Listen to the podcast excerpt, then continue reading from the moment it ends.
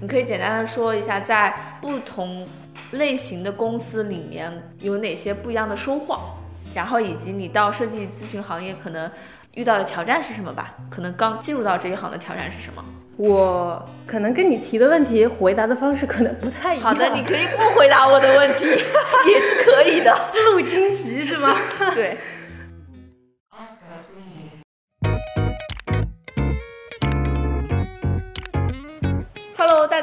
这里是船员电台，我是 Gigi。好久不见，今天我们再次邀请了 Ark 的用户体验总监 Flora 加入饭局，欢迎 Flora。Hello，Flora 去年年底参加过乌鱼说一场设计师分享活动，然后受到现场很多设计师的点赞。这次专门邀请他做客开饭啦，嗯，接着聊聊设计师的职业规划问题。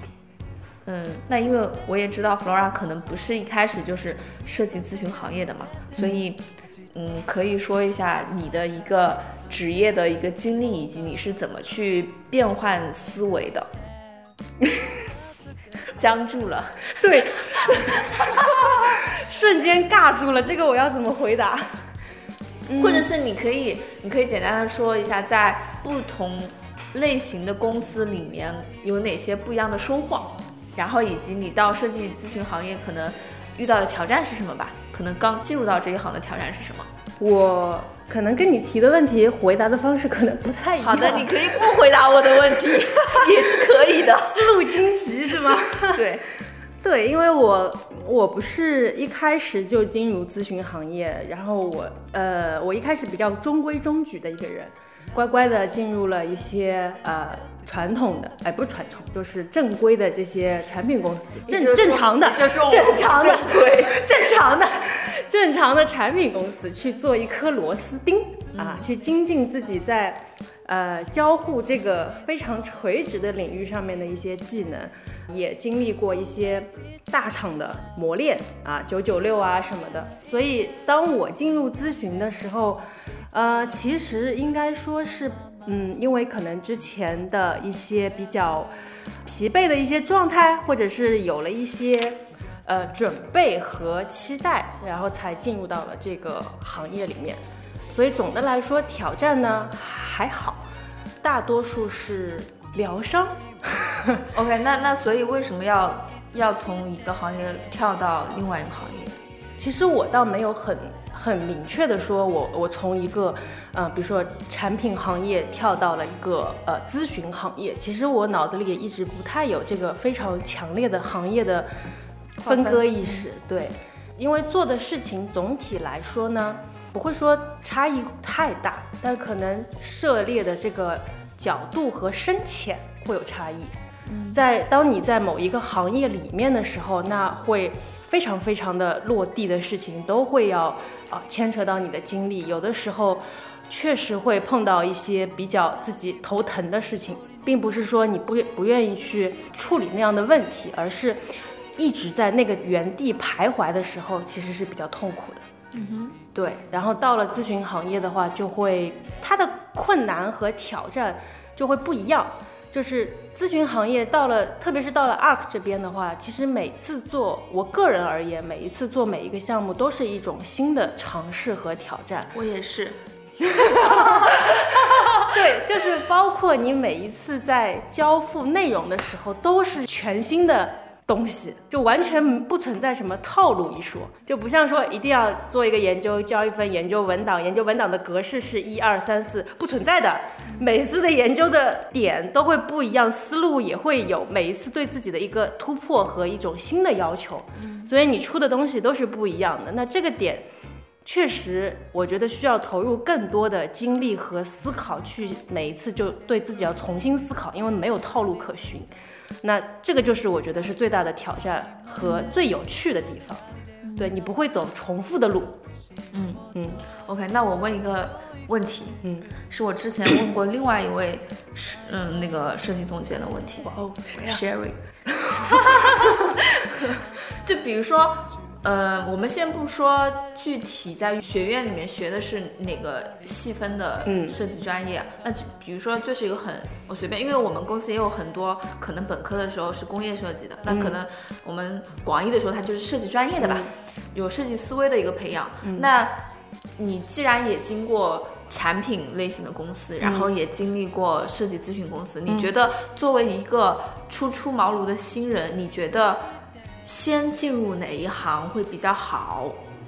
呃，这个我觉得是看每个人的性格的。像我就是属于比较，就是当我自己没有底气的时候呢，我是属容易比较怂的那种人，就是比较乖一点。如果性格跟我一样，就是本身可能，当你没有达到一定积累，你不太有底气发声的人呢，其实去大厂里面磨练一下，我觉得没有什么问题。因为你在这个磨练的这个过程中，也就是那个之前我们一直说那个梯形，在那个梯的纵向这个地方一直往下走的时候，你通过自己在擅长的领域不断的深挖，那你会积累一些底气。当你走一些横向的时候，你可以就是知识会有迁移的嘛，你深挖的时候把一些结构性的东西印在脑子里，那你去横向在走的时候就会有底气一些。因为如果像我这种性格的人，一开始进入到咨询行业的时候，我相信我应该会容易比较蒙，容易蒙圈，就我不知道应该这个方向在哪里，对我的挑战是比较大的。当然，我觉得像积极这一类人呢，就应该一开始就到咨询行业，就思维特别的有张力。商业吹捧。对，好，那我们哎，我想知道前那个那个那另一个总监是怎么回答你的？其实我忘记了，但是他他的意思，他没有说哪个要先后，他是觉得这两个能力是一定要有的。如果你对自己要求高，或者是他觉得缺哪一块，你就是一个不完整的。嗯，就是他是个完美主义者。他觉得，如果你先在产品公司，那可能需要到设计咨询公司去把那个那个格局，就是因为打对打开，去嗯看到不同领域的，嗯以及它可能那个前瞻性会更强，就会把你血液又重新 新鲜起来，嗯那种状态。然后，如果你是一直都在设计咨询公司的话，你是看不到一个产品完整落地，它需要经历哪些环节，就是说白了就是站着说话不腰疼的那种状态。所以你需要去到产品公司去历练练，就是需要有一个纵向做产品的一个能力。所以他是这么说的。那从我的角度，我虽然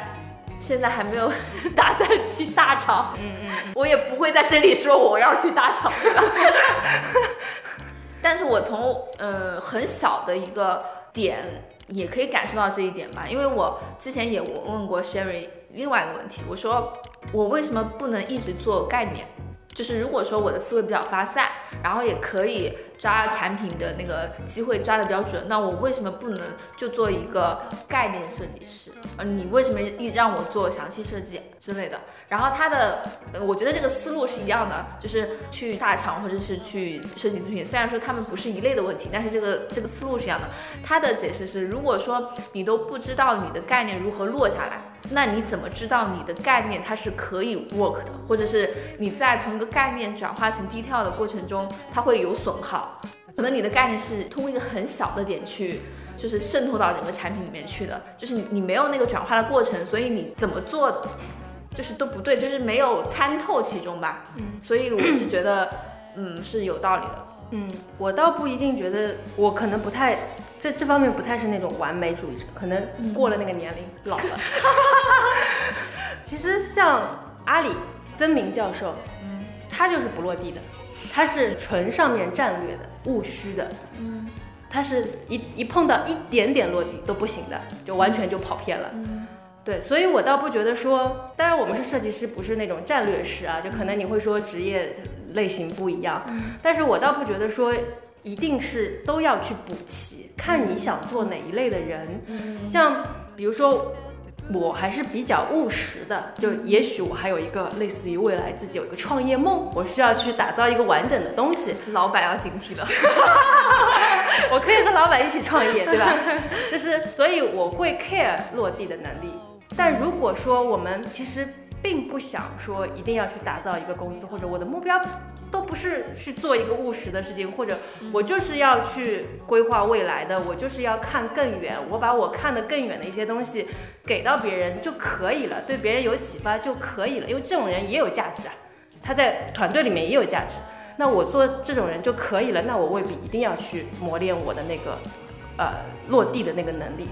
所以我觉得不一定是一定要都有的。嗯，OK，对。好，那么本期开饭了就到这里了。如果你们喜欢我们的节目，可以在各大音频平台搜索 ARK 船员电台订阅收听。如果你想要了解更多，可以在微信公众号搜索 ARK 创新咨询，关注我们。本期节目就到这里，我们下期再见，再见，拜拜，拜拜。